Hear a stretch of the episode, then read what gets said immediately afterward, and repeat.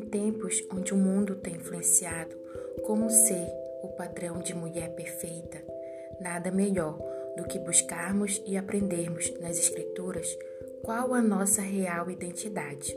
Afinal, é Ele, nosso Abba Pai, que diz quem nós somos.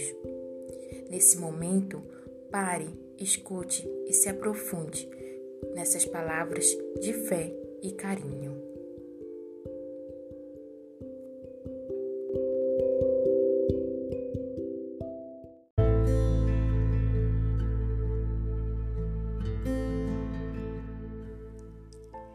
Você foi escolhida por meio da abundante graça de Deus para ser filha. Você alguma vez já esperou ansiosamente para ser escolhida depois daquela entrevista de emprego? Ou para participar de algum time da escola, entrar em, em sua tão sonhada faculdade? Enfim, em algum momento da nossa vida, talvez já esperamos ser escolhidas para algo, não é verdade? Bom, uma das primeiras verdades que aprendemos no livro de Efésios é que o nosso Criador nos escolheu para ser dele. Antes mesmo de tudo ter vida, tudo ter forma e o mundo ser criado. Uau! Consegue imaginar isso? O amor de Deus é tão, mas tão constrangedor que muitas coisas não consigo entender. Somente creio e sinto o cuidado dele. Não sei se você já se, já se frustrou alguma vez em não ser escolhida para algo que você sonhava tanto, mas a palavra do Senhor, ela é viva e eficaz. Ela é promessa e é verdade. Então, em amor, se agarra nessa verdade de Deus. Você é escolhida. Deus pensou em cada detalhe seu antes mesmo de você ser gerada no ventre da sua mãe. Você faz parte da geração eleita e é tesouro pessoal do Senhor. Antes de começar essa reflexão, gostaria que você fizesse uma pergunta para si mesmo e fosse minuciosamente verdadeira e clara com você. Você consegue ver Deus como uma figura de Pai?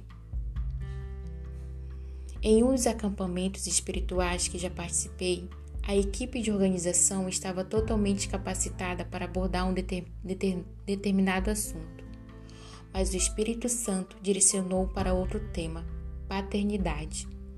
Eram muitas mulheres feridas que não conseguiam olhar Deus como seu Pai celestial.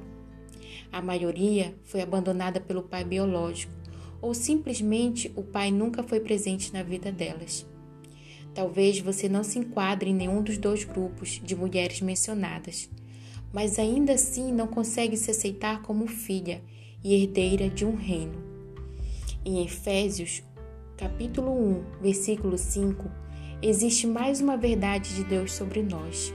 Aprendemos que somos filhas por meio do sacrifício de Jesus naquela cruz, por meio da graça que é tão abundante que nos libertou de toda escravidão do pecado. Independente de como é sua relação com seu pai aqui na terra, você precisa viver a sua verdadeira identidade de filha de Deus. Você não é um erro, não é indesejada, não é bastada, não é uma decepção. Você foi resgatada na cruz por meio de Jesus. Seus dias foram todos escritos por Deus e por meio da sua fé em Cristo. Você se tornou herdeira de um reino celestial. Você é filha. Por aqui terminamos nosso primeiro episódio juntas. Nosso amado Senhor está conosco. Antes de finalizar, convido você a orar e pedir para que o Espírito Santo lhe traga à memória tudo aquilo que impede você de ter uma relação de filha e pai com seu Criador.